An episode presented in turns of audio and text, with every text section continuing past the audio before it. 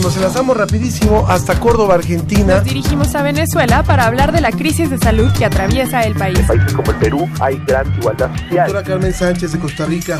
La Dirección General de Divulgación de la Ciencia de la UNAM y Radio UNAM presentan La Ciencia que Somos. La Ciencia que Somos. Iberoamérica al aire.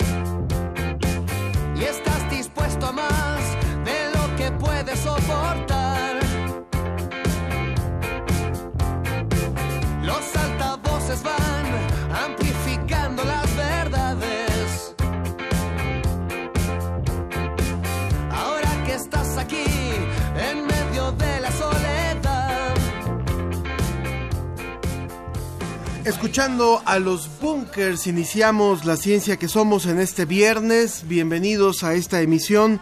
Este grupo que podría sonar como mexicano, podría sonar como argentino. Bueno, pues es un grupo chileno que ellos marcan su estilo con sonidos provenientes de la raíz folclórica, especialmente la nueva canción chilena y es el grupo que vamos a estar escuchando en este viernes. Aprovechamos de esta manera también para saludar a toda la comunidad chilena, a toda la comunidad boliviana que vive en México, también por supuesto a quienes nos escuchan a través de diferentes señales en, en otros países y que también son chilenos, son bolivianos en particular en esta, en esta semana les queremos enviar un cariñoso saludo en la ciencia que somos. No quieres ver el sol, no quieres nada por las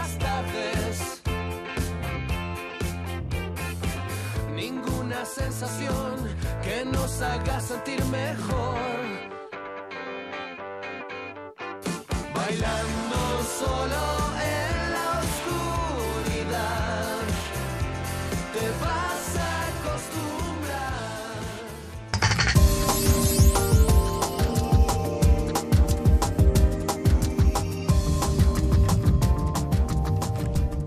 Me da muchísimo gusto en este viernes, como lo hemos hecho en otras ocasiones, eh, tener una conductora invitada. Saben ustedes que Sofía Flores está, está de viaje y le saludamos en donde nos está escuchando ella seguramente. Pero eh, eh, hoy tenemos a una querida amiga, es Miriam Carrillo, ella es física, es museóloga y divulgadora de la ciencia. Muchas gracias por estar aquí.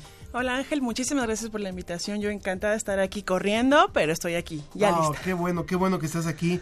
Lo que ustedes quieran saber sobre la astronomía, sobre la divulgación de la astronomía, se lo pueden preguntar a ella porque ya viene por ahí la noche de las estrellas. Así todo es, al final de, de noviembre, el sábado. El sábado de noviembre. 30 de noviembre. Así es, to- en todo el país se celebra una fiesta nacional y le es la oportunidad sensacional para poder acercarse al cielo. Además, yo creo que es el evento de divulgación científica más trascendente en el país, en el, que, en el cual se unen numerosi- numerosas instituciones. Está el Politécnico, está la UAM, está la UNAM, están los centros CONACYT. Hay gran cantidad de instituciones, universidades en todos los estados, asociaciones de astrónomos aficionados, hay grupos de divulgación, en fin, hay es una verdadera fiesta para la ciencia y es algo que ha trascendido muchísimo. Se, se llevan ya 10 años de este de estos eventos y tan solo en este año creo que habrá alrededor de 150 sedes, ¿no? Sí, cada año se suman más y es sensacional porque al público siempre le encanta observar el cielo. Y si lo hace a través de un telescopio, se queda maravillado. Incluso cuando observan por primera vez la luna, dicen, wow, se quedan maravillados. Es una gran oportunidad porque no solamente observan astros, conocen a gente especialista en astronomía, hacen talleres, reconocen y conocen la investigación que se hace en México a nivel de astronomía que no le quita no le debe ni le quita ni nada a nadie. Exacto. Podemos competir a nivel internacional en el ámbito de la astronomía. A mí me gustaría que la gente hoy, nos, el público que nos está escuchando, nos pudiera contestar a dos preguntas. Una en particular, si estuvieron al pendiente de lo del tránsito de Mercurio que Ay, ocurrió el lunes. El lunes pasado. Entonces, que nos cuenten si lo vieron, si lo vieron a través de algún telescopio, si es que se acercaron a algún lugar donde había telescopios. Se pudo ver en la Ciudad de México, se pudo ver en otros estados, como fue en Yucatán, se vio muy bien, en fin. Y también eh, eso es lo primero, si, nos, si vio lo del tránsito de Mercurio. Y lo segundo tiene que ver con uno de los temas que vamos a tratar en, en el programa de hoy. Ahora se lo vamos a decir. Vamos a, a lo que, a, que lo, a lo que vamos a hablar el día de hoy. Encuentran por primera vez un cráneo y mandíbula de una especie definida en la Antártida. De esto nos va a hablar nuestro colaborador de la Agencia Iberoamericana para la Difusión de la Ciencia y la Tecnología, José Pichel. También conversaremos con uno de los estudiantes del Politécnico, quienes crearon un dron inteligente para encontrar víctimas de inundaciones, sismos e incendios. ¿Algunos marcos legales limitan la investigación y el desarrollo científico? Esa es la pregunta que yo le quiero hacer. Si usted cree que las leyes frenan la investigación en un país como México, esto es el tema que vamos a tratar sobre la mesa. Y bueno, también yo sé que es algo que hacemos todos los días o a veces no lo hacemos, pero lavarse las manos, ¿por qué es tan importante? Un experto nos platica de ello. Bueno, y ustedes se imaginan cómo es, cómo se cazaba a un mamut. En la ciencia que somos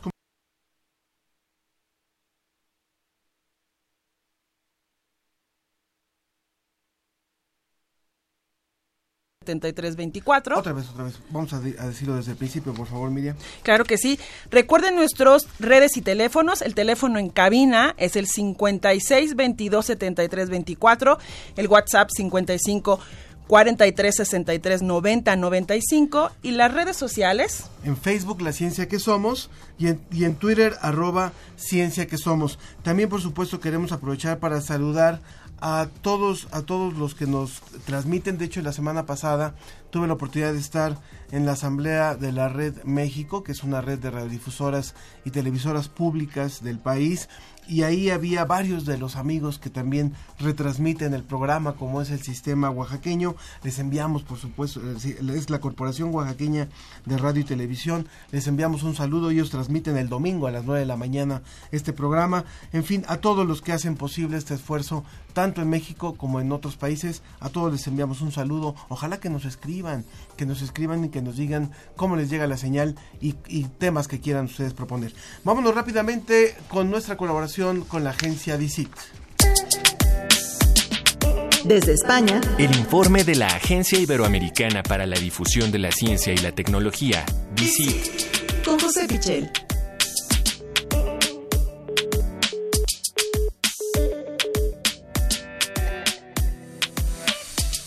En un momento más, en un momento más vamos a retomar la comunicación con José Pichel porque él nos va a hablar acerca de un descubrimiento que se hizo en la Antártida y también de algo que, que trascendió la semana pasada que tiene que ver con la muerte de una investigadora muy trascendente allá en España, Margarita Salas, del Centro de Biología Molecular. Son algunas de las, de las notas que nos tiene preparada José Pichel. Pero mientras les recordamos, entonces, las dos preguntas del día de hoy. ¿Estuvieron ustedes al pendiente del tránsito de Mercurio? ¿Lo vieron? Y la segunda es que si usted cree que las leyes que existen, por ejemplo, en un país como en México, que existen como en, Colombia, como existen en otros países, en Chile, por ejemplo, frenan o llegan a frenar la investigación científica. Ahora sí, mi querido José, ¿cómo estás? Muy buenas tardes para ti. ¿Te escuchamos, José? Se perdió nuevamente Ahora la sí, Estamos comunicación. teniendo este problema con José. Pero bueno, eh, cuéntanos, Miriam, si eh, tú tuviste oportunidad de ver lo del tránsito de Mercurio. Sí, en una terraza bellísima eh, tuvimos la oportunidad de tener un telescopio con el filtro adecuado, porque era muy importante no observar el tránsito a simple vista. El tamaño de Mercurio comparado con el Sol no logra tapar el disco solar. Entonces Es un es, puntito. era una pequita en el Sol, era casi un lunar en el Sol. Y teníamos un, un telescopio y un filtro y lo pudimos observar maravillosamente. Las cinco, bueno, no las cinco horas, porque una vez que salía de en la Ciudad de México el sol, ya estaba en tránsito, empezaba a las seis y media, aquí el sol sale un poquito antes de las siete, entonces de las nueve a las doce lo puedo observar sin problema. ¿Por qué a este tránsito se le hizo menos promoción que al tránsito de Venus? Yo me acuerdo que fue en el año 2012, si mal no recuerdo, lo de tránsito Sí, de el Venus. tránsito, es que hubo un tránsito hace tres años, tam- 2014, dos- de, hubo uno anterior a este y entonces como que, ah, bueno, ya va a pasar otro, otro tránsito, pero la verdad, bueno, dependía de, yo creo que del lugar o de donde estabas.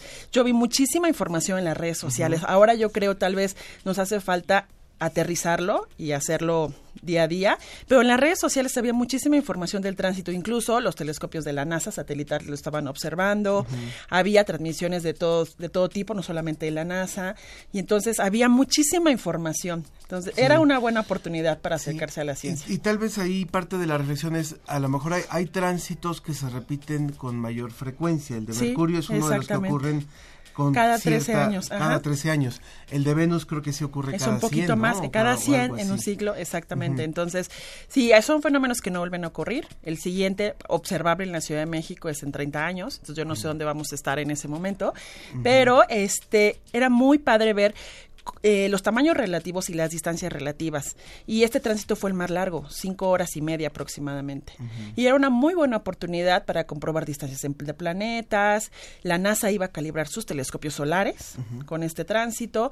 Y bueno, se tiene registro del primer tránsito en 1631 por un astrónomo francés. Y antes no se observaban los tránsitos porque no había telescopios. Pero gracias al telescopio ya se puede observar. ¿No? Entonces, eso es maravilloso, pero es importante que este que puedan observarlo, pero con filtro, si no se dañan los ojos, ni siquiera a simple vista se pueden.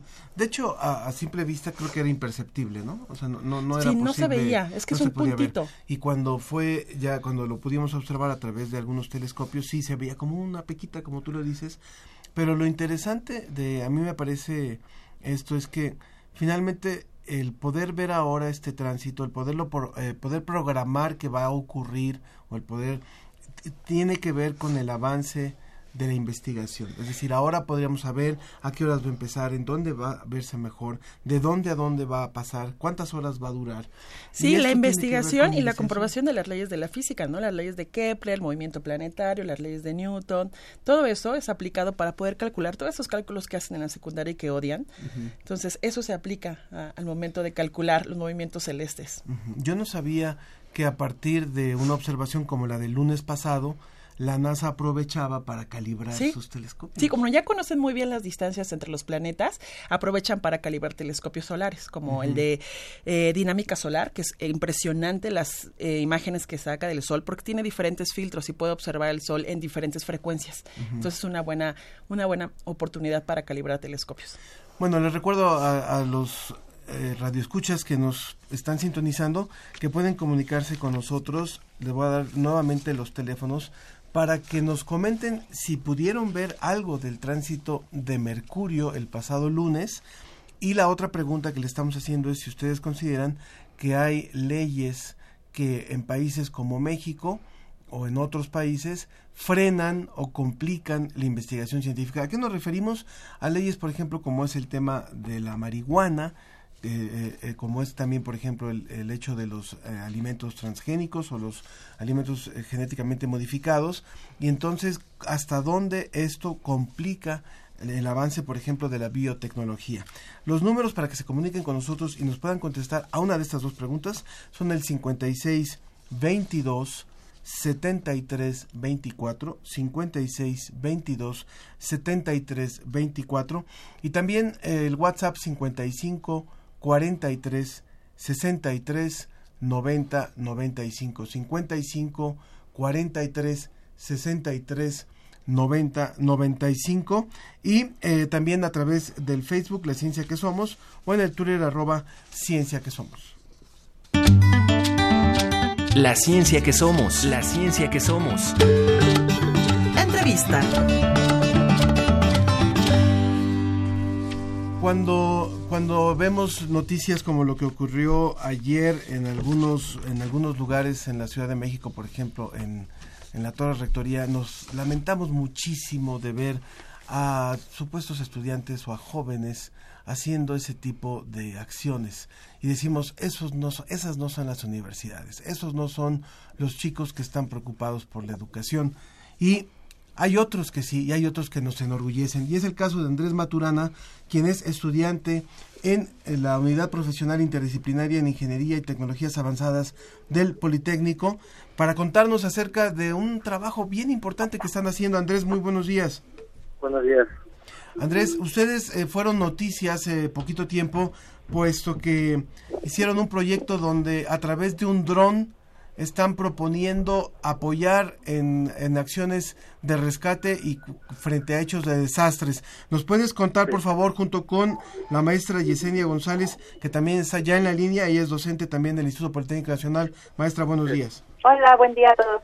Bueno, pues cuéntenos, por favor, este, cómo está este proyecto del, del dron para ayudar en rescates en caso de desastre. ¿Quién empieza? A ver, ¿estás ahí, Andrés? Venga, Andrés. Ah, ok. Este, bueno, pues todo empezó, eh, bueno, la idea la, la tuvimos hace aproximadamente dos años cuando fue el, el temblor del, del 2017. Ajá. Este, nosotros estábamos en una, bueno, teníamos que buscar un tema para un tema para un proyecto de titulación. Entonces, ¿De qué este, carrera? vimos de la carrera de telemática. Ajá. Entonces vimos ahí un este un área en donde nosotros podíamos apoyar mucho con las cosas que habíamos aprendido en la carrera, unas más implementadas por nuestra este bueno, por nuestra este por nuestra búsqueda, pero pues vimos que pudimos este podíamos hacer algo en esa en esa área para poder este ayudar en este tipo de siniestros. Entonces, cuando cuando vimos que este, después de bueno mucho tiempo de búsqueda vimos que usando drones y con la ayuda de algunos algoritmos de inteligencia artificial se podían detectar a las personas que, que hubieran sufrido algún accidente o que se encuentren en un estado de emergencia cuando pasan este tipo de siniestros. Perfecto. ¿Y han compartido esta idea con otros estudiantes en foros, eh, no solamente ahorita con nosotros, pero en, en la misma, en el mismo Politécnico Nacional? ¿Han participado en congresos o apenas están empezando? Eh, Ah, Venga, Yesenia. perdón, perdón. Sí. este, estuvimos hace un- unos meses en un evento de inteligencia artificial allá con ustedes en la UNAM, este, eh, eh, exponiendo un póster. Eh, también ya eh, estamos en, en eso precisamente, en hacer la difusión y también en seguir trabajando para eh, mejorar el prototipo. A mí me gustaría que nos explicaran también, estamos hablando con la maestra Yesenia González y con Andrés eh, Maturano, ambos del Instituto Politécnico Nacional. A ver, ¿cómo es? Conocemos los drones, conocemos cómo funcionan los drones. ¿Cuál es eh, la modificación que ustedes les hacen a los algoritmos que tienen los drones como para poder ayudar realmente en un caso de desastre, para poder identificar personas que están atrapadas o personas que están aisladas, por ejemplo, en caso de un, de un siniestro. Andrés? Ah, perdón, ¿lo puedes repetir, por favor? Sí, ¿qué, qué modificación le hacen al dron o cuál es el Ah, algoritmo que ustedes modifican para que entonces puedan identificar a personas en caso de desastre? Bueno, el dron este, lo construimos nosotros desde cero. Y fue, bueno, nos dimos cuenta de que de esta manera nosotros podíamos escalar más el proyecto. Sí. Porque si adquiríamos, por ejemplo, algún dron comercial, era más difícil nosotros poder este, pues meterle mano, ¿no? Para este, modificar algunas cosas o agregar o quitar cosas que necesitáramos o no.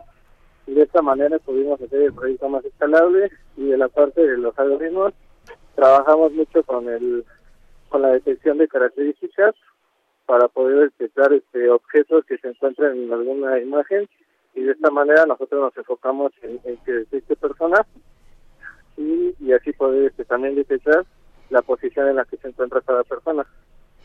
Muchísimas gracias, Andrés. Y la maestra Yesenia, ¿en dónde lo han probado? Aparte de esta inquietud después de las, de desgraciadamente todo lo que nos ha pasado en la Ciudad de México, ¿por en dónde más han probado este dron? Eh, se están llevando pruebas en espacios abiertos.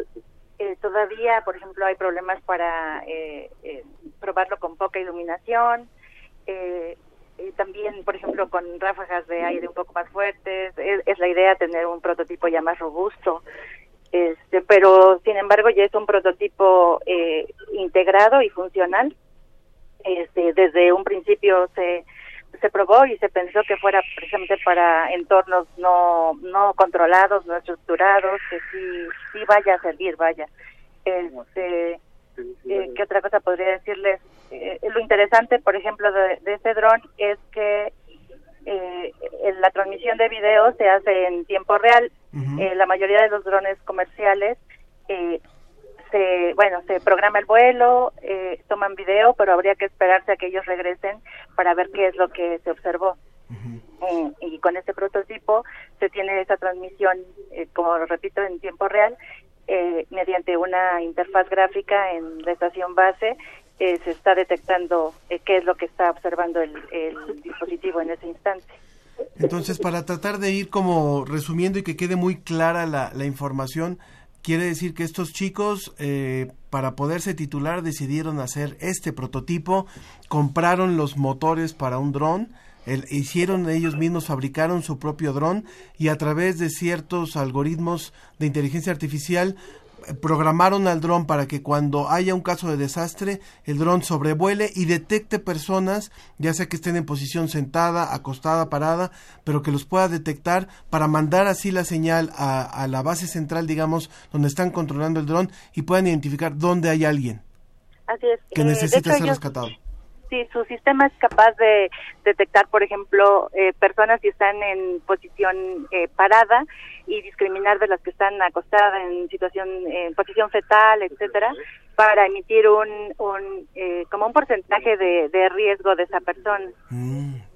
Pues Está qué, gran trabajo, qué gran trabajo y creo que esto, pues una vez que ya se convierta en, en más que un prototipo, va a ser de gran utilidad en muchos países donde se presentan este tipo, bueno, en muchos países hay desastres, así es que... Sí, yo tengo otra pregunta. Este, hay, han investigado si hay al me- en el mercado algo parecido, este, si tienen competencia.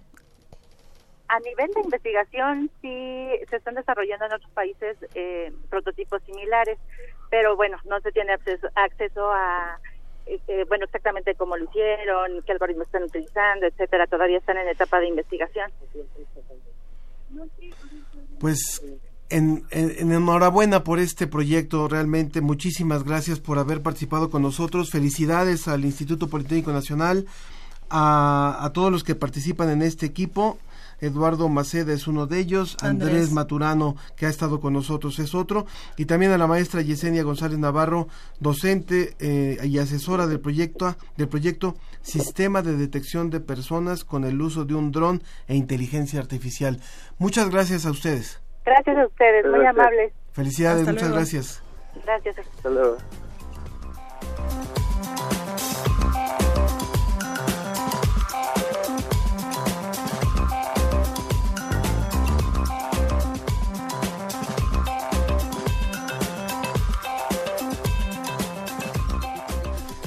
Esos, Miriam, son los chavos que van a salvar este país. No solamente en casos de desastre, sino en, en, en la vida cotidiana. ¿no? Pero te das cuenta que es a nivel licenciatura. O sea, ni siquiera han pasado a la parte de profesional de la maestría y doctorado y ya están pensando cómo eh, impactar, o realizar proyectos para el impacto social. Eso es muy importante. Que no solamente la ciencia se quede en la parte teórica o de pensar, sino que tenga un impacto social. ¿no? Y, y en México esto- estos temas, este tipo de temas, sismos, incendios, es muy importante. Claro. Y qué, qué bueno que sean chicos que a través de su proyecto de investigación de tesis, pues encuentren una solución a un problema tan concreto como ese, ¿no? En un país sísmico, ¿cuánto le puede servir esto a, a otros países, a Chile, Y también es a- importante- a, a Japón, to- todos Sí, los países que tienen el seguimiento problemas? que tiene su tutora, ¿no? Los tutores que les apoyan, que les dan este otras oportunidades, que los que los enfocan, que los guían, eso es algo muy importante. Cuando uno está, si es estudiante de licenciatura o de tesis, es- el tutor es súper importante para poder desarrollarte. Nuevamente el WhatsApp 55 43 63 90 95. Recuerden la pregunta que le hicimos. Eh, ¿Usted cree que las leyes, que, la, que ciertas normas en, nuestros países frenan la investigación científica?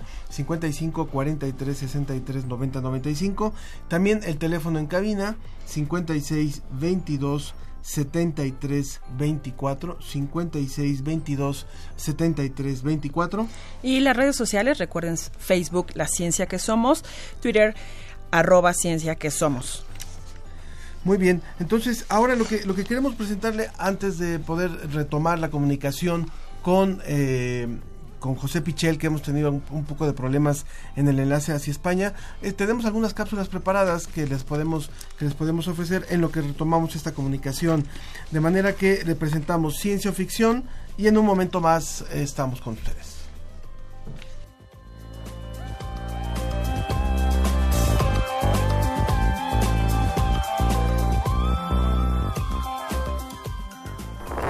La Dirección General de Divulgación de la Ciencia de la UNAM presenta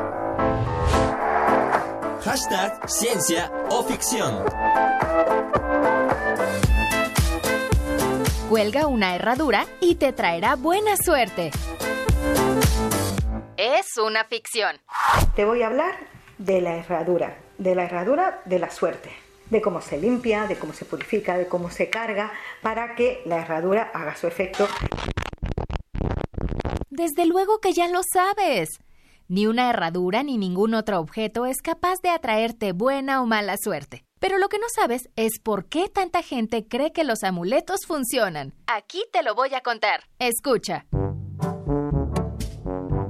Cuando tú crees que un amuleto te dio buena suerte, en realidad fuiste tú.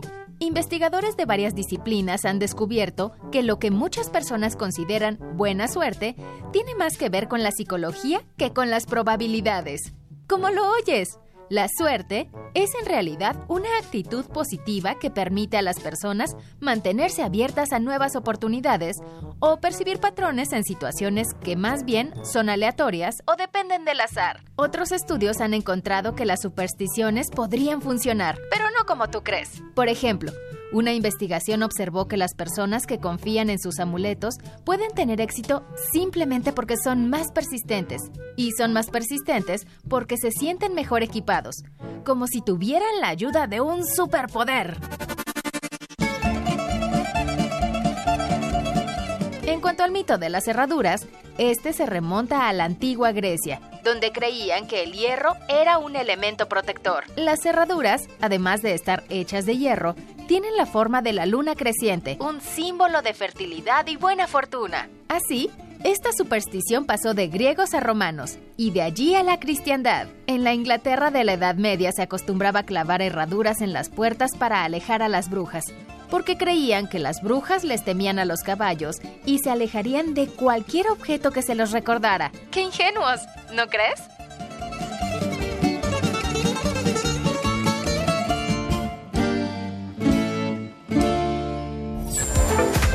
Esto fue una producción de la Dirección General de Divulgación de la Ciencia de la UNAM. Hashtag Ciencia o Ficción. Nos vamos a ir rápidamente a una pausa, Miriam, pero a los que viven en la Ciudad de México y que quieran tener un buen fin de de veras, tenemos una invitación.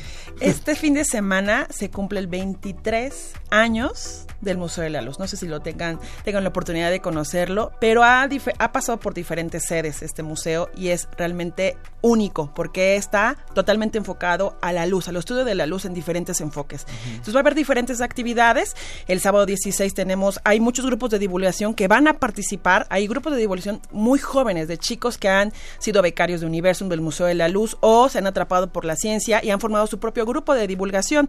Tenemos a astrofísicos en acción, tenemos ciencia desde cero, eh, sección de estudiantes de la Sociedad de Química de México y conferencias, teatro guiñol, actividades y bueno, música también. Esto empieza el sábado, continúa en el fin de semana y el martes es el, festejo de aniversario de 23 años del Museo de la Luz, allá en San Ildefonso, muy cerca del centro histórico. Vamos rápidamente a una pausa y continuamos. Esto es La Ciencia que Somos. Hoy me acompaña Miriam Carrillo, quien es eh, divulgadora de la ciencia. Muchas gracias.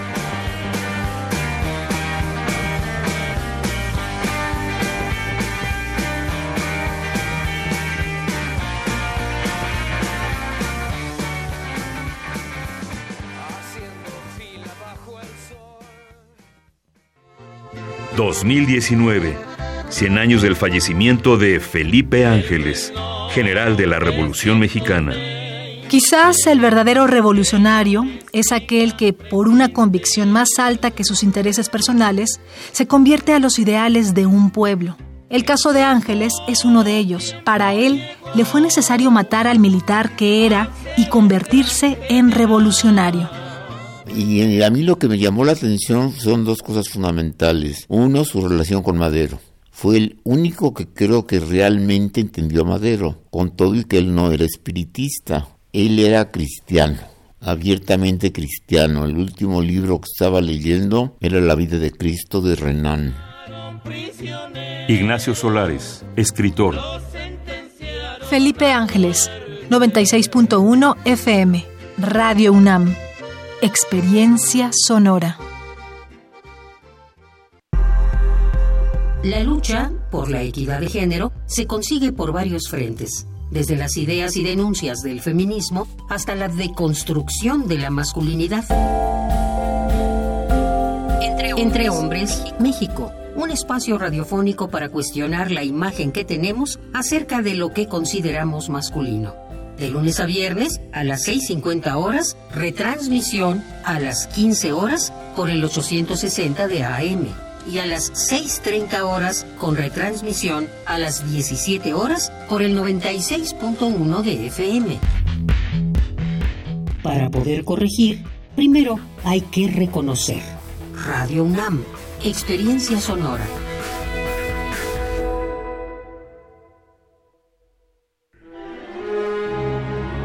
El castillo de Barbazul, de Bartók.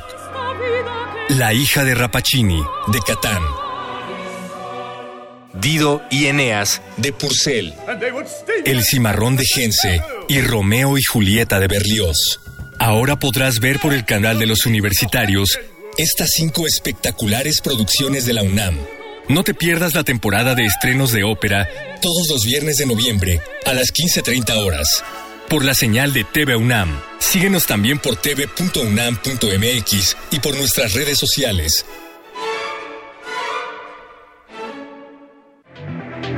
Un siglo en película. Las mejores imágenes históricas filmadas en una serie que recopila los hechos más relevantes del siglo XX. Todos los viernes, a partir del primero de noviembre y hasta el 6 de diciembre, a las 19.30 horas, por la señal de TV UNAM. Síguenos también por tv.unam.mx y por nuestras redes sociales.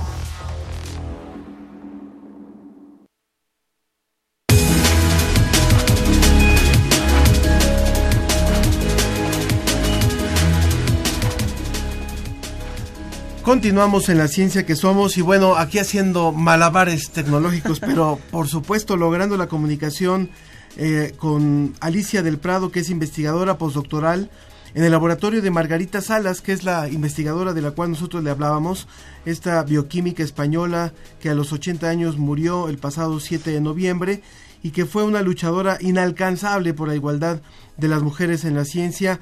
Eh, Alicia, muy buenos días, muy buenas tardes para ti. Muy buenos días para vosotros, vez desde aquí, encantada de, de poder hablar con vosotros. Muchas gracias, Alicia. Bueno, eh, ¿cuánto tiempo trabajaste con eh, Margarita Salas? Pues yo llevo 10 años trabajando en el laboratorio. Comencé hace 10 años, eh, hice aquí con ella el máster después de la licenciatura, hice la tesis doctoral y ahora todavía continúo haciendo mis investigaciones postdoctorales. Entonces sí son buenos años de haberla conocido.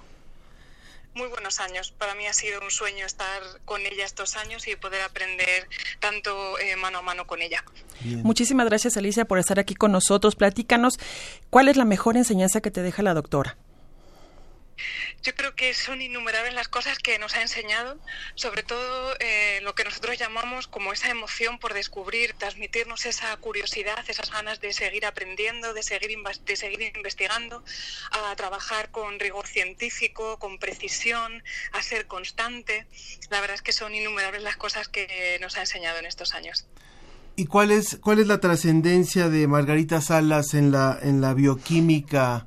En la investigación de la bioquímica a nivel internacional? Pues eh, aquí trabajamos con la polimerasa de CI29 y ella, eh, trabajando en una investigación básica, consiguió ver todas las aplicaciones que podía traer y especialmente esta polimerasa se ha utilizado muchísimo la amplificación del, del ADN y ha sido pues en España, en el Consejo Superior de Investigaciones Científicas, una de las patentes económicamente más rentables. Pero yo creo que por encima de todo eso, una de las cosas o de las contribuciones más grandes que ha hecho Margarita ha sido ser la, una mujer pionera y además una maestra para muchos investigadores aquí en España. Cuando volvió de Estados Unidos, de estar allí trabajando con Severo Ochoa, llegó a España y se encontró un verdadero desierto científico. Y aquí con tesón y con esfuerzo consiguió formar a numerosos investigadores que hoy tienen aquí sus grupos y ha realmente levantado la ciencia en España, contribuyendo con eso a nivel internacional a la bioquímica en todo el mundo. Justo te íbamos a preguntar que nos platicaras un poquito de la relación y influencia con Severo Ochoa.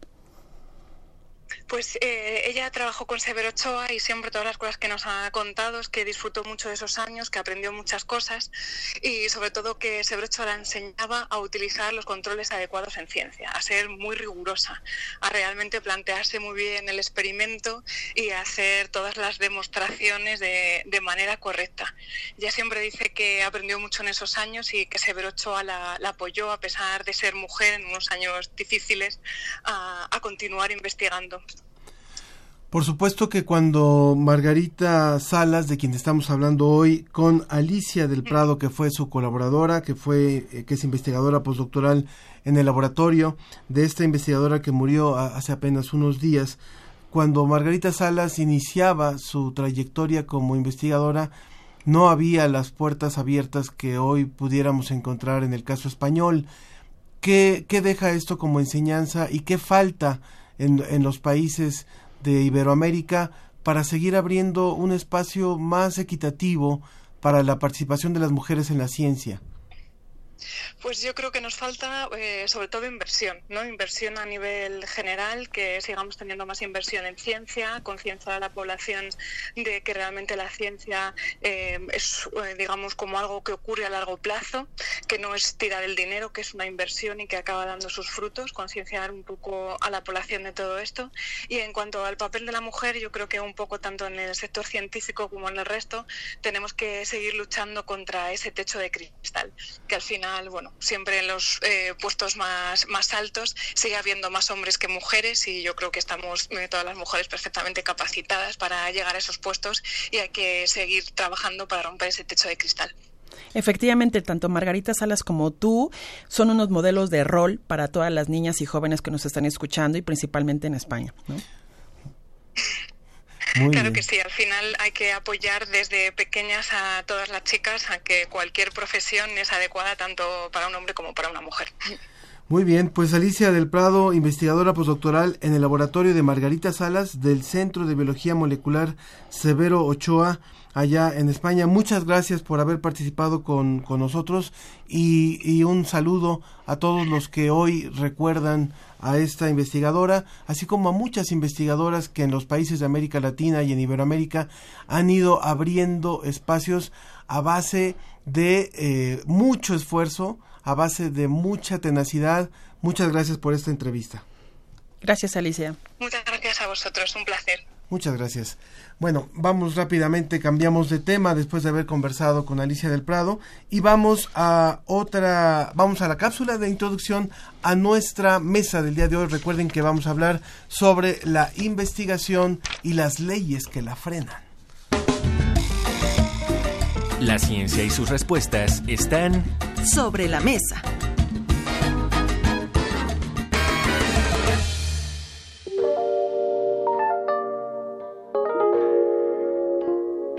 En su práctica diaria, la ciencia se encuentra con muchos límites. Unos son físicos o económicos, y nuestra sociedad ha impuesto también un conjunto de limitaciones legales respecto a cómo se lleva a cabo la investigación. Especialistas de los institutos de investigaciones jurídicas, geografía y geología de la UNAM destacan que la propuesta de ley busca eliminar todo cuestionamiento y crítica que la sociedad civil organizada o de forma individual ha realizado con base en la investigación científica y otras formas de estudio. Resaltan que el artículo 148 de la ley establecería que quienes deseen realizar investigación en torno a este recurso natural deberán solicitar permiso a la Comisión Nacional del Agua y en caso de que éste sea negado y a pesar de ello lo realicen, las multas irían de 200 a 50 mil días de salario mínimo. Un ejemplo de ello son las regulaciones a las investigaciones con patógenos, humanos, animales, vegetales y con organismos modificados genéticamente, las cuales se deben hacer bajo estrictas normas dependiendo de las leyes de cada país. De igual manera, la penalización de sustancias como la cannabis, los psicotrópicos y ciertos productos transgénicos como el maíz dificulta y representa una limitación para el avance de las investigaciones tema polémico, llega a la Asamblea Legislativa legalizar la marihuana para fines medicinales. Esto supone que se modifique la ley reguladora de las actividades relativas a las drogas. Parece un camino cuesta arriba para algunos partidos conservadores como Arena, pero René Portillo Cuadra brinda otro panorama y abre la puerta a la discusión. A nivel personal estoy totalmente de acuerdo con la adopción del cannabis en el área médica. Más bien creo que se trata de una necesidad del país, de una necesidad social, de un avance médico. Es decir, nosotros debemos de verlo de manera progresista. Creo que la intención va en el sentido del derecho de los pacientes de poder tener un tratamiento alternativo, también un tratamiento paliativo que les ayude a sobrellevar la enfermedad. Habrá que ver los pros, los contras y si al final en el estudio, en la balanza, pesa más eh, las desventajas, pues sobre esa base se tomará la decisión. En la actualidad, en América Latina, la posesión de marihuana ha sido despenalizada con ciertos fines en 13 países. México, Costa Rica, Jamaica, Puerto Rico, Colombia, Ecuador, Bolivia, Chile, Argentina, Paraguay, Uruguay y Perú. Pero los grados de regulación e implementación varían considerablemente entre un país y otro, con distintas implicaciones sobre la investigación científica de la cannabis pues aunque sea legal en las calles, no se hace legal para las investigaciones científicas, aclara Cari Franson, decana de la Escuela de Farmacología Clínica de la Universidad de Colorado en Denver y experta en farmacología de la marihuana. Aún en Estados Unidos, donde la legislación es de las más avanzadas del continente, la ley federal pone trabas para la investigación científica de la planta. Lo mismo pasa en el resto del continente americano. Estos parámetros legales pueden ser permanentes o temporales. Además, los diferentes países reaccionan de forma diversa según sus tradiciones y costumbres culturales. Hoy, en Sobre la Mesa, los límites legales que frenan la investigación científica.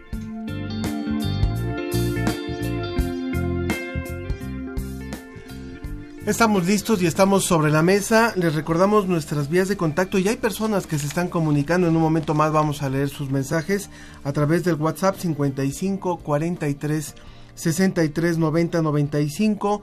También a través del teléfono en cabina 56 22 73 24 y también a través de las redes sociales, Miriam. Sí, en Facebook La Ciencia que Somos y en Twitter arroba Ciencia que Somos. Hoy estamos con ustedes Miriam Carrillo, divulgadora de la ciencia, y un servidor Ángel Figueroa, y nos da mucho gusto ya presentar en nuestra mesa al doctor Alejandro Madrazo Layuz, él es coordinador del programa de Derecho a la Salud y abogado por la Facultad de Derecho de la UNAM. Bienvenido, doctor. Buenos días, ¿qué tal? ¿Cómo están? Muy bien, muy bien. Aquí lo escuchamos. Y también vía telefónica está desde Barcelona el doctor Eduard Vieta, profesor titular de, de psiquiatría de la Universidad de Barcelona. Bienvenido, doctor. Hola, buenas tardes. Muy buenas tardes. Bueno, pues hay, hay muchos temas que surgen en torno a, este. Yo empezaría, si quieren, con el, eh, con eh, es abierto cualquiera de los dos que quiera empezar el diálogo, pero el gran cuestionamiento es si realmente desde su perspectiva hay leyes en nuestros países, en el caso de España, en el caso de México, por ejemplo, que estén frenando la investigación científica, que estén limitando la investigación científica. Doctor Edward. Bueno, eh, a ver, la, investigación científica, eh, el principal límite que tiene muchas veces no son las leyes, sino la falta de financiación, ¿no? la falta de recursos. Pero es verdad que existen algunas circunstancias en las que por motivos éticos o legales hay fronteras en las que se puede discutir hasta qué punto estamos en condiciones de cruzar ese camino, ¿no? Y, una de ellas, en el caso de la salud mental, pues es el uso de sustancias que puedan tener un potencial adictivo o alucinógeno, por ejemplo. ¿no? Sí, leíamos que muchas veces no se puede hacer investigación por este tipo de leyes que no permite hacer uso de esas sustancias y no hay investigación por ese tipo de leyes que frenan totalmente el desarrollo científico.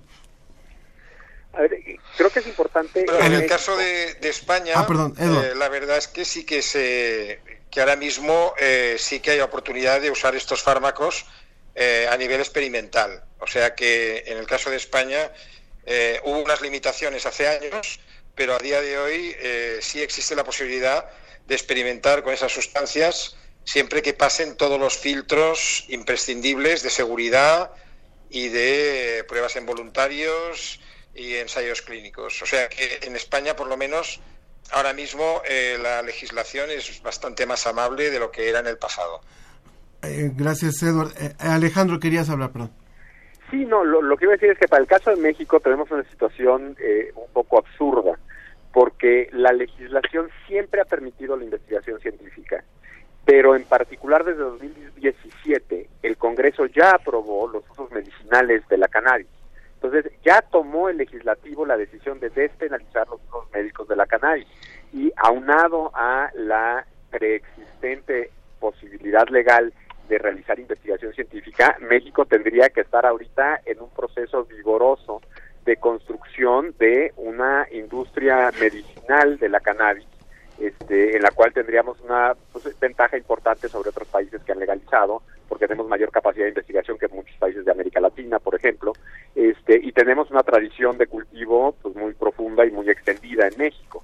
El problema no son las leyes, el problema han sido eh, desde 2017 las actitudes, por así decirlo, de nuestros burócratas y específicamente de nuestros burócratas de, de, de, COFEPRIS, que es la Comisión Federal para la Protección contra Riesgos Sanitarios. O sea, esta es la autoridad reguladora de eh, eh, sustancias estupefacientes y psicotrópicos, dentro de las cuales queda la cannabis. ¿Qué ha sucedido? Durante el sexenio de Enrique Peña Nieto se, se incumplió el mandato legal de emitir los cambios eh, reglamentarios que se requerirían para poder construir la industria de cannabis medicinal. Eh, eh, parecía que había una resistencia ideológica del propio presidente Peña Nieto, que a pesar de haber sido él quien propuso la iniciativa para despenalizar la marihuana con medicinales, después de eso no daba la orden de que se publicaran los reglamentos. Al final del sexenio se publicaron unos lineamientos muy amañados que dejaban a total discreción de la COFEPRIS a quién entregarle permisos y a quienes no, y hasta donde entiendo se, se, entrega, se, dieron muchos permisos de importación sobre todo, que era el plan original de Enrique Peña Nieto, que dependiéramos de la importación de medicamentos de cannabis y que no se pudiesen producir en México. El legislativo le enmendó la plana y después de un año aprobó una ley en 2017 en la que sí se permitía cultivar en México y por lo tanto producir en México. Los lineamientos iban orientados a, autorizar la importación y se otorgaron permisos y hoy ya algunas empresas bajo sospechas de corrupción de la COFEPRIS, de haber obtenido el permiso a través de mordidas a licenciado Sánchez y Tepos, esos son los rumores que se mueven muy fuerte entre quienes están en el medio, que los lineamientos otorgaron este, permisos a quienes se inscribían en un padrón y que la entrega, el, estar en el padrón dependía, ese es el rumor, de que se diera una mordida. Bueno, Bien. haya sido como haya sido, se dieron permisos y hoy se importa la marihuana medicinal. Pero no se ha publicado el reglamento aún. Ahorita la resistencia parece más bien ideológica de parte de la COFEPRIS porque el doctor Novelo ha dicho en distintos foros que sobre su cadáver se, va a permitir que la COFEPRIS eh, las autorizaciones. Pero el problema que tiene es que ya tiene un mandato judicial que debe de cumplir. Bien, es el doctor Alejandro Madrazo. También estamos enlazados ya con otra investigadora. Exacto, tenemos a Beatriz Choconostle, de la investigadora del CIMBESTAP. Eh, buenos días, Beatriz Oconosle, aquí a sus órdenes. Muchas gracias. Exacto, ella Es, eh, es reconocida a nivel mundial por su desarrollo en biotecnología, como las nuevas variedades de soya que diseñó para el mayor contenido de proteínas, así como sus variedades de naranja, algodón y limón resistentes a plagas. Eh, así es, así es, y bueno, yo... Eh, si me permiten una pequeña opinión sobre, entiendo que es el tema de, cannabis, que es la verdad muy interesante. No específicamente de cannabis, sino, de... cómo las leyes en un país o en nuestros países pueden frenar la investigación científica. Eh, precisamente me quisiera referir, si me permiten, a la nueva ley de protección especial para maíz, donde, pues, eh, al hacer una, un análisis de tipo técnico, encontramos eh, preocupaciones porque no solamente se limita el uso de organismos genéticamente modificados, de los cuales estamos ahorita importando una eh, 32 eh, 32 eh, millones de toneladas métricas eh, para consumo animal y humano. también se, está, se estaría limitando la generación de híbridos donde el norte del país tiene ahorita ya eh, desarrollos y, productividades de hasta 18 toneladas por hectárea, muy superior al promedio nacional que anda ahorita en 2.7 y, y también incluyen en la ley cualquier método de mejoramiento. Eh, eso pues yo voy a estar muy atenta a ver si de progresar esta ley se puede detener que el sol pueda, digamos, irónicamente, eh, se limite a, a, no hacer mutaciones naturales sobre eh, nuestros cultivos, ¿no? Entonces yo, digamos, eh, en, en aras de ser muy constructiva, la ley de protección a maíz que se está, que se va a discutir, necesita una asesoría científica para que en su conjunto podamos tomar eh, el punto de vista, eh, por supuesto, del contexto cultural, el punto de vista filosófico, pero no, eh, digamos, divorciarnos de, de la parte que es el sustento técnico, que va a dar muchas alegrías en hacernos eh, autosuficientes, hacer eh, mayor independencia de, de las transnacionales, hacerlo más mexicano, pero ahora sí que nos inviten a platicar sobre esta iniciativa que a, a mi parecer y de mis compañeros especialistas, estaríamos retrocediendo nuestro reloj pues como mil años. Exacto. Eh, a ver, les recuerdo al público que nos está escuchando, estamos hablando con el doctor Edward Vieta, profesor titular de, eh, psiquiatría de la Universidad de Barcelona, también con el doctor Alejandro Madrazo Layuz, coordinador del programa de Derecho a la Salud y abogado por la Facultad de Derecho de la UNAM, y con Beatriz Choconostra, investigadora del CIMBESTAP, también reconocida sobre el tema de, desarrollo biotecnológicos. Doctor eh, Vieta, también nos gustaría saber, usted hablaba, ya se habló de, de productos o de, de, desarrollo biotecnológico que tiene que ver con alimentos, pero usted hablaba también de productos que tienen que ver con fármacos o que tiene que ver con, con lo que pudiera ser una solución para el tratamiento de pacientes. Y esto también nos parece importante que usted lo pudiera ampliar sobre el tema de lo que tiene que ver con, con legislación o con limitación para la aplicación de esto.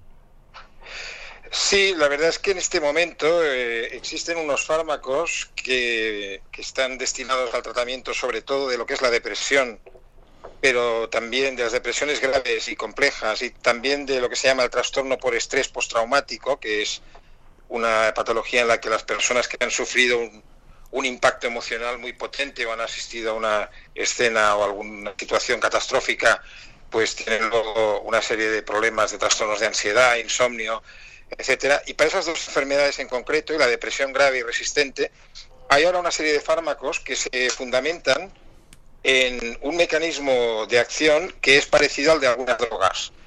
Y se está investigando y de hecho se acaba de aprobar ya en Estados Unidos y no sé, no sé si en México, porque creo que en México a veces sigue bastante la FDA, un fármaco que es la esquetamina, que es un derivado de la ketamina, que es una sustancia que produce estados disociativos, es decir, cambios, cambios del estado mental, pero que tiene una eficacia antidepresiva muy potente y muy rápida.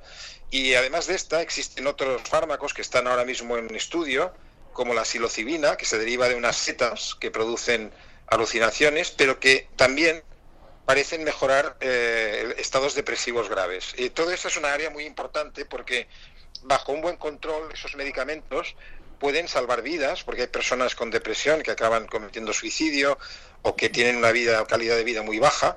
Eh, pero claro, son medicamentos que también hay que controlar en el momento en que lleguen a la población. ¿no? Pero la parte investigadora yo creo que es fundamental que haya libertad eh, y promoción de ese tipo de investigación, porque al final esos fármacos tienen un potencial beneficio muy grande, ¿no? Como se está demostrando. Efectivamente. Y justo como nos decía el doctor Alejandro y también la doctora Beatriz, hace falta este diálogo de los investigadores con los burócratas que toman a veces decisiones y hacer este debate para que vean, tanto como decían, quitar estas malas ideas, prejuicios que se tienen, que frenan el desarrollo científico y que estoy segura que muchas cosas en su momento, a lo largo de la historia, fueron así y ahora usamos en la vida cotidiana y usamos en favor del ser humano.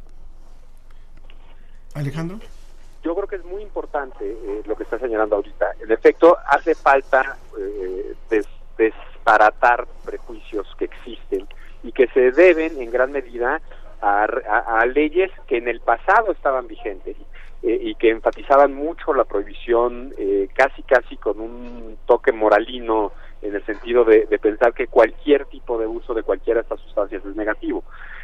Por supuesto que existen riesgos con estas sustancias, este, si se utilizan mal y si no se regulan debidamente, pero este, no es una cuestión dicotómica, no es necesariamente negativo su uso este, y hay que entender cómo y cuándo se pueden utilizar. Lo que a mí me parece que es muy grave y que sí es un problema que vemos una y otra vez en México, es que México adoptó con vehemencia el régimen internacional de la prohibición de muchas de estas sustancias. Como pocos países en el mundo, en México adoptó con vehemencia la prohibición. Y eso ha generado una cultura de resistencia a la apertura, a la investigación y al uso de las sustancias que está lastimándonos gravemente, no solo eh, eh, por los eh, pacientes que pudieran tener acceso a estos medicamentos, sino porque podrían ser estos medicamentos y el desarrollo biotecnológico en torno a estas sustancias, y me refiero específicamente a cannabis y psilocibina, eh, una fuente importante de desarrollo eh, eh, de una industria farmacéutica vibrante basada en investigación en México. O sea, no olvidemos que la psilocibina se descubre o se identifica, se aísla a partir de experimentos o de exploraciones de nuestras tradiciones indígenas con la medicina tradicional. O sea, la psilocibina se deriva de, los hongos que se utilizan tradicionalmente en las regiones serranas de Oaxaca para hacer curas este, en la medicina tradicional. Muy bien, no estoy diciendo que se utilice conforme a la medicina tradicional, lo que estoy diciendo es en México conocemos los usos de esas sustancias y podríamos hacer investigación con los estándares científicos más rigurosos a partir de esas sustancias, ser pioneros y ser vanguardia en el desarrollo de una industria farmacéutica eh, basada en estas sustancias. La cannabis no es originaria de México, pero tenemos una de las tradiciones de cultivo más extendidas y amplias en el mundo. Entonces estamos perdiendo nuestra ventaja comparativa, lo cual no solo perjudica a este, a, los pacientes, sino que nos hace perder oportunidades de desarrollo económico que otros países sí están aprovechando. El uso de la psilocibina y el LSD, por ejemplo, ha tenido un enorme desarrollo en los últimos 10 años en Estados Unidos a través de experimentos clínicos. En México tendríamos que haber sido vanguardia en eso, en vez de esperarnos a que se investiguen, se exploren, se desarrollen en otros países, se desarrollen industria en otros países y después terminamos nosotros importando los medicamentos que surgieron originalmente de nuestras propias tradiciones. Es realmente un absurdo y solo se explica en función de los prejuicios primero y después de los intereses económicos de que aquí no haya un desarrollo eh, en ese sentido. Muchísimas gracias, Alejandro. Eh, doctora Beatriz, en el caso del maíz, ¿qué, ¿cuáles son las cosas que frenan, que ya nos está platicando, pero qué hace falta para poder, con esta nueva ley, tratar de generar un debate que pueda abrir posibilidades de desarrollo y de tomar mejores decisiones? Sí, bueno, yo encuentro un común denominador, es, es la legislación conservadora que, eh, pues, eh, está eh, definitivamente limitando diversos desarrollos biotecnológicos en todas las áreas del conocimiento.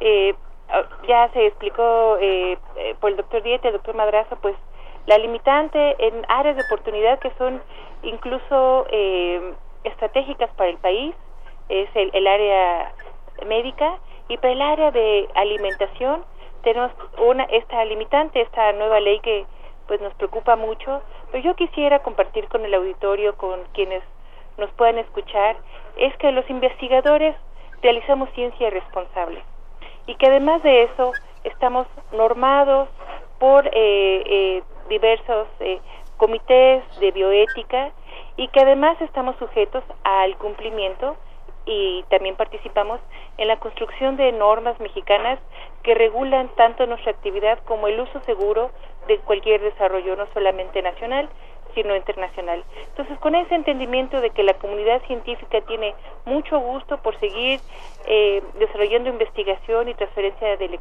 eh, de conocimiento, es que pudiéramos nosotros fomentar junto con la idea eh, ahora de la de la cuarta transformación de, de tener vanguardia científica, de tener eh, autonomía eh, tecnológica y tener seguridad alimentaria y salud en su conjunto, pues que estamos nosotros listos para sumarnos a ese hecho.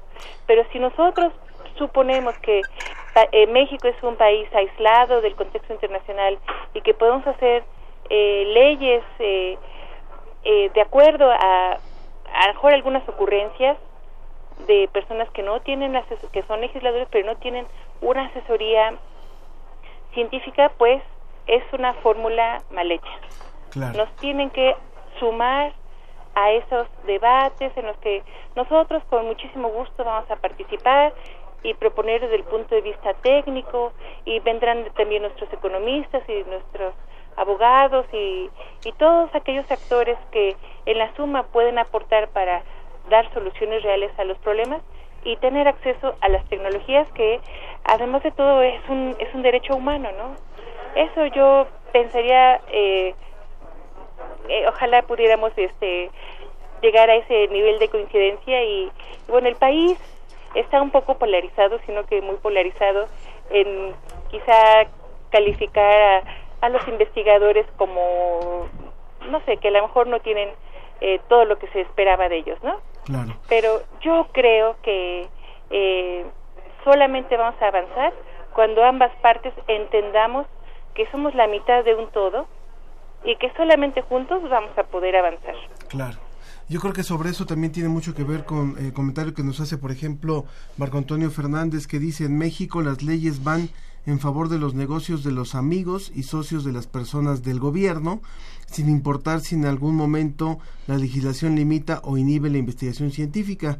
Además, tristemente, los órganos legislativos carecen de capacitación, orientación y, asesoría en ciencias y las leyes son orientadas con objetivos que priorizan intereses comerciales y políticos. Y para ir cerrando, yo le preguntaría al doctor Eduard Vieta, quien trabaja en la identificación de disfunciones neurocognitivas y también ha sido eh, ha confirmado que las investigaciones con psicotrópicos están dando buenos resultados.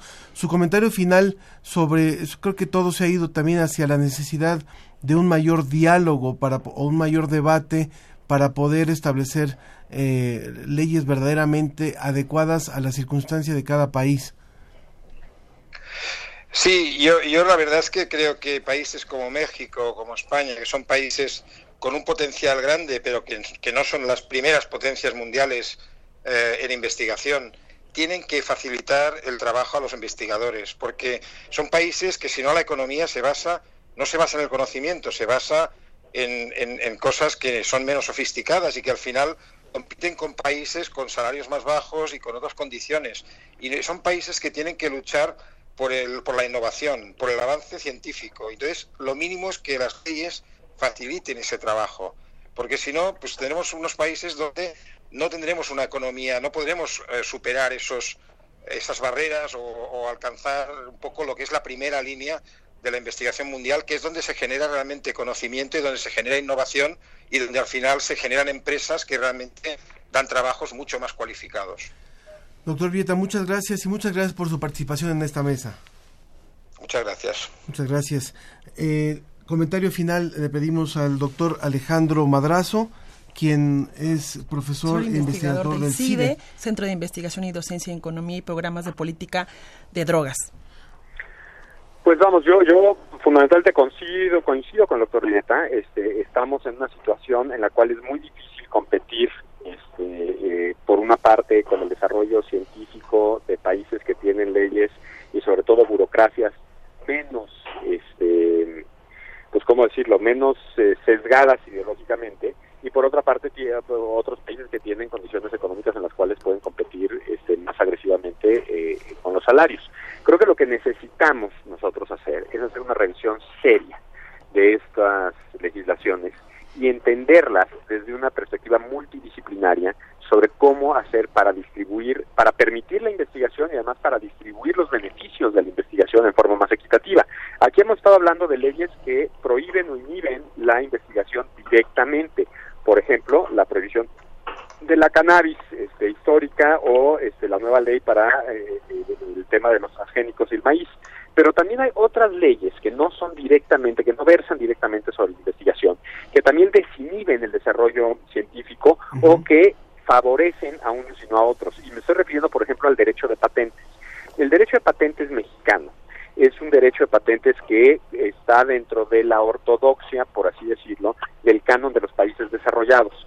Esto es, privilegia el desarrollo de patentes a partir de la investigación eh, que se hace con eh, grandes inversiones de capital, con alta tecnología, pero no reconoce, por ejemplo, el valor de eh, el conocimiento que se desarrolla, que se desarrolla en forma tradicional.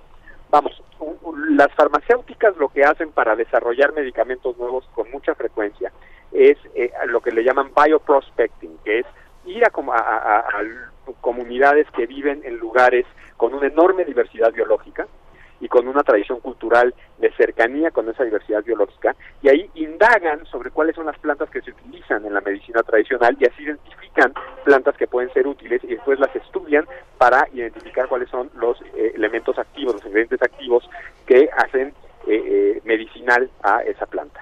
Pues bien, me parece muy bien que eso suceda, pero creo que también tenemos que revisar eh, el derecho de patentes de forma que cuando se patenta un medicamento que surge a través de ese proceso, parte de la derrama económica vaya también a las comunidades que tienen esa tradición desde la cual se obtuvo el conocimiento para desarrollar los nuevos medicamentos.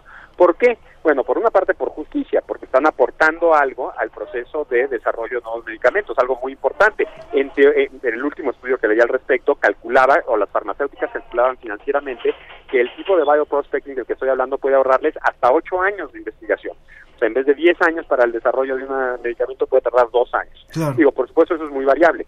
Pero además de la parte de justicia, porque sí están aportando estas comunidades, yo también subrayaría que tenemos que generar incentivos justamente esas comunidades para poder eh, conservar esa biodiversidad cerca de la que viven. Entonces, si estos ímpetus nacionalistas que hoy estamos viendo, por ejemplo, para prohibir el maíz este, transgénico, etcétera, fuesen bien encausados, lo que estaríamos haciendo es desarrollando un derecho que permitiese a las comunidades que han desarrollado variedades de maíz que son muy valiosas, de forma tradicional que participen en los desarrollos a través de la investigación nueva en la medida en la que aporten esas tradiciones, conocimientos para el desarrollo de los nuevos medicamentos. Entonces, estamos haciéndolo todo mal. Los, los, lugares en los que deberíamos estar haciendo incentivos para participar y conservar eh, eh, la biodiversidad y el conocimiento desde el cual se genera la innovación no lo estamos haciendo. Y los puntos nodales en donde ya ese eh, conocimiento está sirviendo para desarrollar con tecnología moderna este, los nuevos usos, alimentos, medicamentos, etcétera, lo estamos prohibiendo y castigando. Entonces, pues todo mal en nuestra, eh, eh, en nuestra perspectiva de cómo relacionarnos con estas sustancias, estos medicamentos y la innovación y la biodiversidad. Gracias, gracias por su comentario, doctor Alejandro Madrazo. también a través del WhatsApp nos saluda Verónica Ortiz en Tláhuac. Eh, y también nos despedimos, eh, doctora Beatriz Choconostre, su mensaje, su mensaje final, por favor. Pues eh, muchas gracias por esta oportunidad de podernos comunicar. quisiera decirles que la investigación básica y aplicada en todas sus esferas, pues es un motor de impulso para el desarrollo de las sociedades. Eso ya se ha aprobado. ¿Y, y por qué es, impulsa este desarrollo? Porque cierra las brechas de desigualdad mejora la calidad de vida. Y el objetivo que tenemos todos, yo creo que ahí sí nos ponemos de acuerdo muy bien, es que queremos mejorar la calidad de vida de todos. Y las esferas que nosotros atendemos, salud, alimentación, educación, pues son parte de nuestra, de nuestra especialidad. Por favor, convóquenos, invítenos, eh, estamos listos para continuar trabajando en ese sentido para el bien común. Mucho diálogo y mucha información, ¿verdad? Sí, adelante con eso. Muchas gracias, doctora Beatriz Conosto, investigadora del CIMBESTAF. Gracias a los tres invitados en esta mesa. Ha sido realmente interesante y eh, muchas gracias por su participación. Un abrazo para todos. Muchas gracias. Vamos, vamos un poquito de música para hacer un puentecito, eh, escuchando a los bunkers si estás pensando en mí, ah, no, si estás pensando mal de mí, es lo que vamos a escuchar. Yo ahorita vengo, voy a lavarme las manos y regreso. Sí.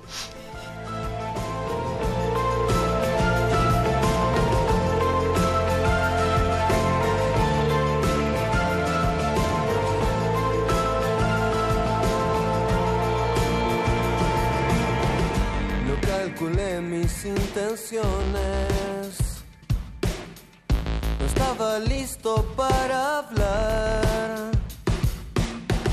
Me di el permiso de hasta fracasar. Con tal de nunca más mirar atrás. ¿Y quién va a reponer lo muerto de esta habitación?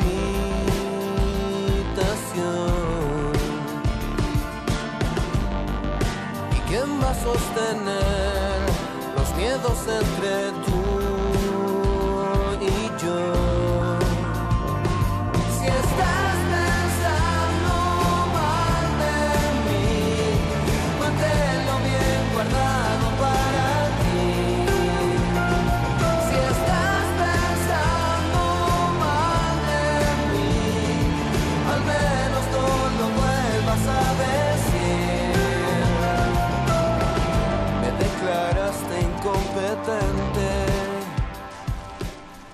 Continuamos en la ciencia que somos y bueno, ya después de haber ido a lavarnos las manos para que no nos...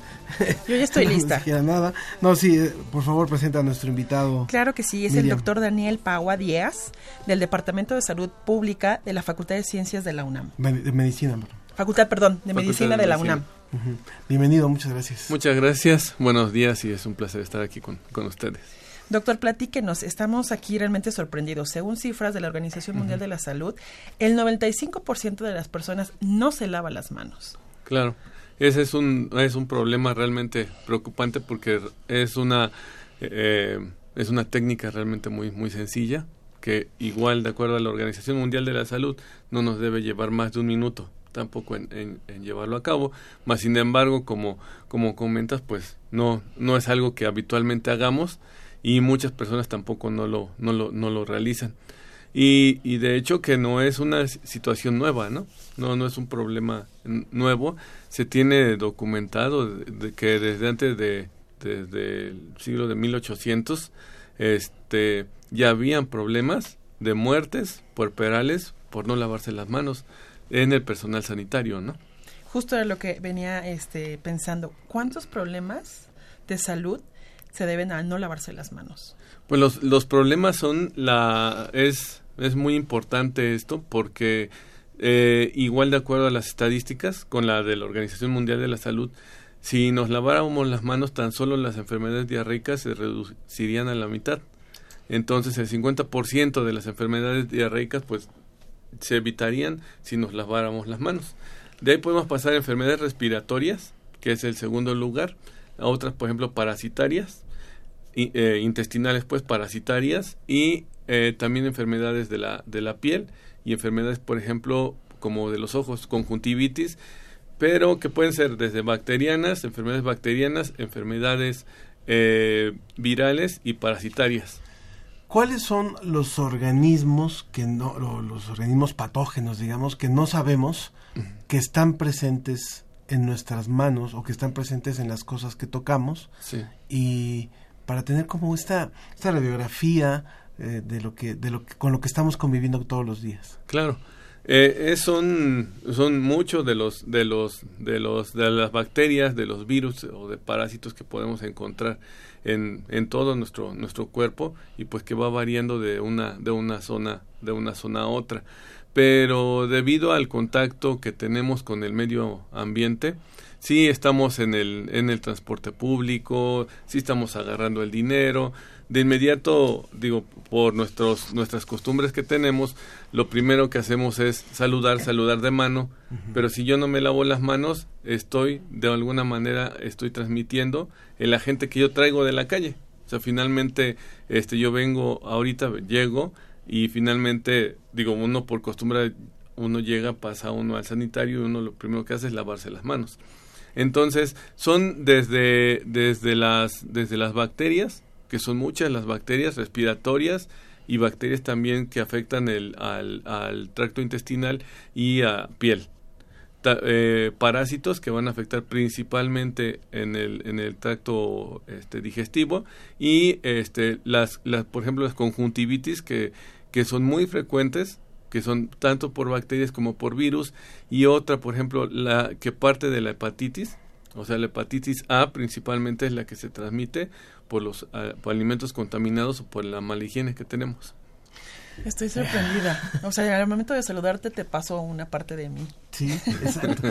Pero eso a mí me hace pensar algo. Tal vez las campañas que, que hemos escuchado son lávate las manos antes de comer y después de ir al baño. Sí. Eh, y hay gente que ni siquiera eso hace. Claro. O sea, eh, ya en el peor de los casos. Sí.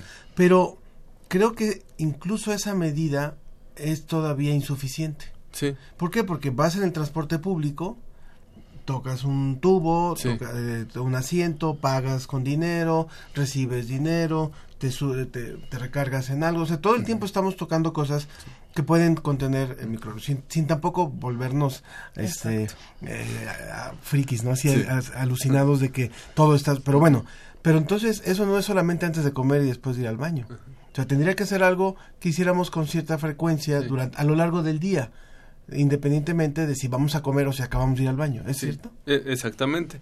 Y de hecho, una de las recomendaciones que se hacen es a- hacerlo con, con frecuencia, sí, hacer, hacer el lavado de manos con, con frecuencia, tampoco, tampoco con exageración, o sea, que se vuelva una- un problema este, obsesivo, porque incluso este, la misma Organización Mundial de la Salud dice, con ¿Qué, qué tipo de agua me, me tengo que lavar? ¿A qué temperatura? Pues una te- que el agua esté fresca, porque el agua caliente nos, ref- nos reseca mucho la piel y al rato lo que vamos a tener es una dermatitis por estarnos lavando la mano. Entonces, este aplicar obviamente una la técnica que es muy sencilla nos debe de llevar como les decía más de 15 segundos porque hay quienes se lavan las manos y nada más es me pongo el jabón y me los termina de lavar en la, en la toalla de papel ¿no? entonces eso, eso conozco es, eso conozco un. Mateo que hace eso. O sea, la toalla de tu baño queda toda la Sí, sí, que, que nos terminamos de lavar las manos. con- o en la llega toalla. con las manos mojadas también, Sí. que ni siquiera ya. A lo mejor es decir, mojo las manos y ya. Y ya, Ajá. ajá. Entonces, este, la, la sé. técnica adecuada, que es una técnica muy, muy sencilla, pero también tener los insumos, ¿no? O sea, porque uno puede tener, conocer la técnica y llevar el lavado que se le conoce como lavado clínico, este, que es el lavado común que, que nosotros utilizamos a diario, pero hay en muchas, en muchos lugares públicos en donde no hay los insumos. Exactamente. Y en este caso, eh, siempre vemos que hay gel antibacterial. ¿Ese Ajá. ayuda? Eh, después, antes, si no nos lavamos, podemos usarlo. Los beneficios. Claro. No sé. La, la indicación ahí en ese sentido es muy clara, es en sustitución del lavado de manos. O sea, no es o me lavo las manos o me pongo el gel. O sea, y como es más fácil ponerme el gel antibacterial que no me lave. O sea, finalmente no es así, sino dice, en, en, da- en, al- en lugares en donde no exista este, las condiciones o el material para hacerse uno el lavado de manos, recurrimos al gel antibacterial. Aunque parezca un poco obvio, y ya para ir cerrando, doctor, eh, ¿cuál es el jabón adecuado? Realmente el, el jabón ade- adecuado es aquel en el que no tengamos nosotros un contacto físico, o sea, el de barra, por ejemplo. No, porque finalmente ahí dejamos las bacterias que traemos. Luego hay en donde en algunos, por ejemplo, en algunos baños está el en polvo, tampoco, sino de hecho los dispositivos son los los que tienen sensor, tanto el sensor para el, el dis- el dispensador del, del jabón como el sensor para el agua, porque igual yo me lavo las manos, pero cuando yo cierro la llave con la mano ahí ya me estoy contaminando. Entonces, Claro. este, la técnica dice todo. con la misma toalla cierras y después con el- ya desechas de- desechas este la Porque al toalla. final después abrir la puerta del baño con tus manos, Exacto. entonces ya Es- va. es, es- Ya no es lo mismo, claro. Una última pregunta Sí, antes claro. de que terminemos el bloque. Hay unos restaurantes que nos dan unas toallitas también para Ajá. limpiarnos. ¿Esas son Sí. adecuadas? ¿Sirven, quitan o nada más alimentan más virus, con Sí. más virus y bacterias? De hecho, no, no es que esté mal, pero lo ideal, ideal es que nos lavemos las manos. Como O sea, sí, Sí. Que, te- que tengamos la- Bueno, pues muchas gracias, muchas No, pues, ¿de gracias, eh, doctor. Doctor Daniel Pagua, del Departamento de Salud Pública de la Facultad de Medicina. Recuerden, cada año mueren 3.5 millones de niños por diarrea y neumonía. Claro. Así que un, un elemento importante es promover esta, Sí. esta higiene. Sí, nada más por, por último, que el, todos los 15 de octubre se, se conmemora el, el Día Mundial del Lavado de Manos. A partir del 2018, este, la OMS este, eh, declaró que ese año era el, el año del saneamiento y a partir de cuál se celebra. Bueno, pues un poquito tarde, pero lo Sí. estamos Sí. haciendo. Sí. Estamos haciendo. Muchas gracias, Gracias, doctor. doctor. No, Muchas pues el gusto es mío. Muchas gracias. Vamos a otra, a otra cosa y continuamos. La ciencia que somos, la ciencia que somos. Entrevista.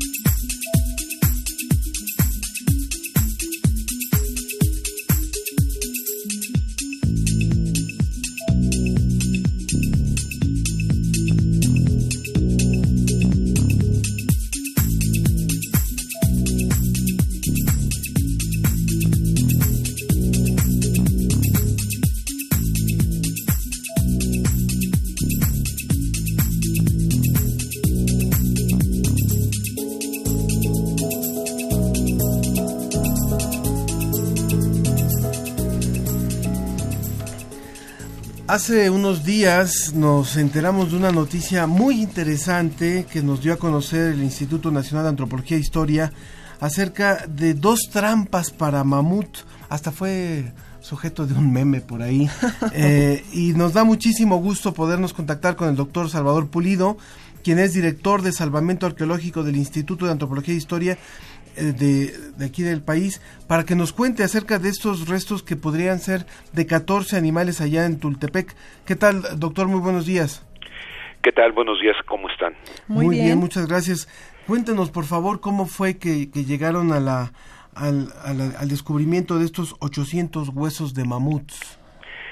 Ok. Eh, este fue un hallazgo un poco al azar. Ajá. Eh, alguna persona que vio eh, una excavación que el municipio de Tultepec estaba realizando para ampliar el relleno sanitario que, que estaba en uso, vio algunos huesos que le llamaron la atención y dio eh, noticia de ello al Instituto Nacional de Antropología e Historia y desde ese momento eh, prácticamente estamos allí. En efecto, se trató de unos huesos que eh, al irlos excavando, al ir descubriendo eh, día con día un poco más, finalmente llegamos, o bueno, hasta el momento se llega a la, a la conclusión de que pertenece eh, por lo menos 14 individuos de mamut, este, cazados, destazados en el lugar, este, probablemente inducidos allí por, los cazadores, eh, mm, allí donde les dieron muerte y eh, se iniciaron el proceso de recuperación de, de todos los eh, lo aprovechable de, los animales entonces es consecuencia de un hallazgo fortuito pero que este el instituto tiene mucho mucho interés en darle el seguimiento apropiado y en este caso el hallazgo es de gran relevancia eh,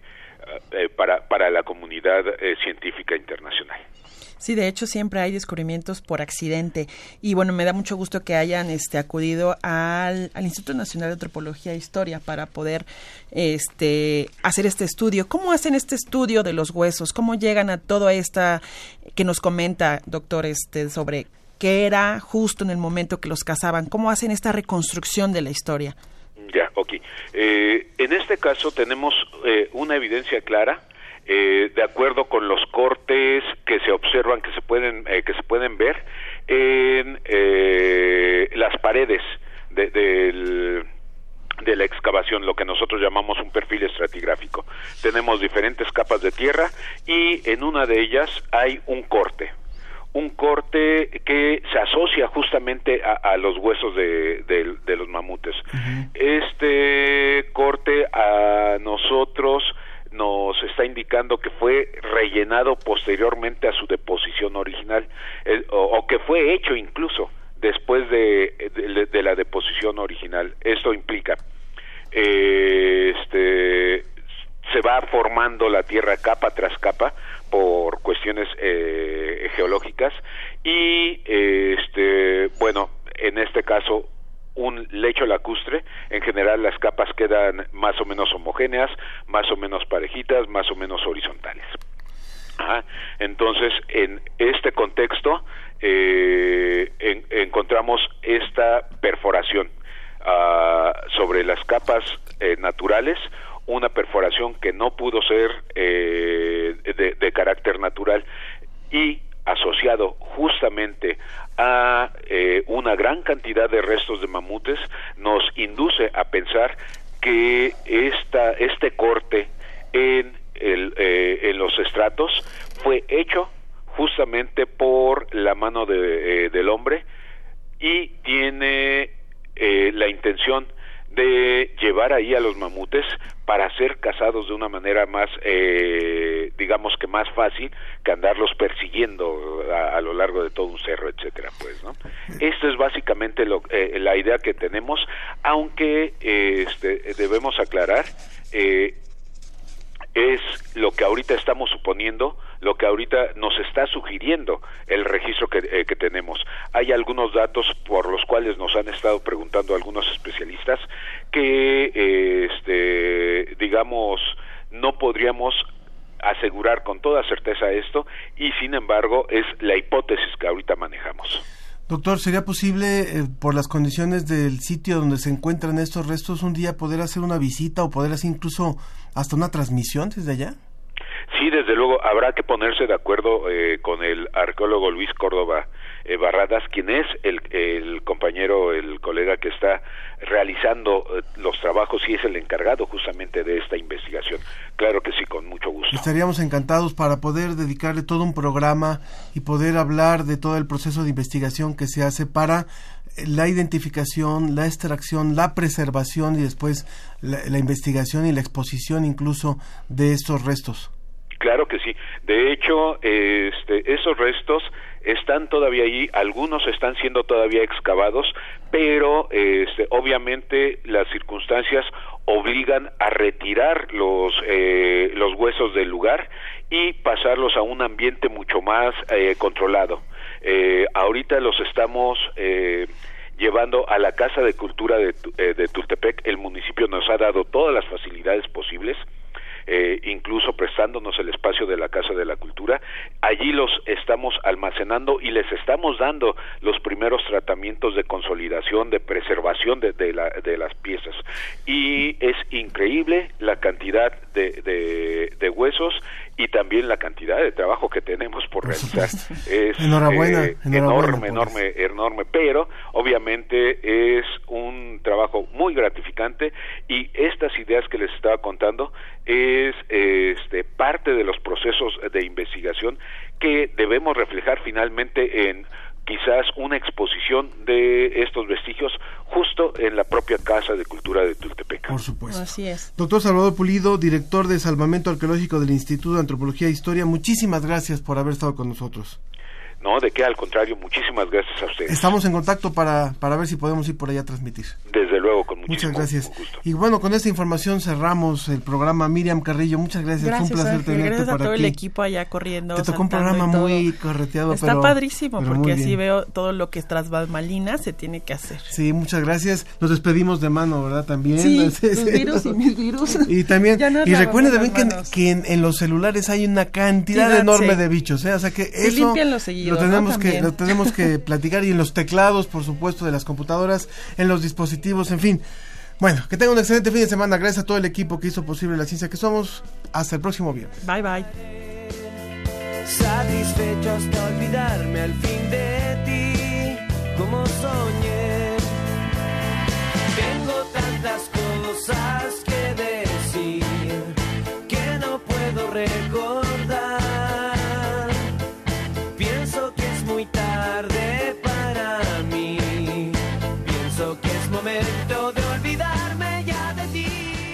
Esto fue La Ciencia que Somos. Iberoamérica al aire. Los esperamos el próximo viernes. La Ciencia que Somos. Una producción de la Dirección General de Divulgación de la Ciencia de la UNAM y Radio UNAM.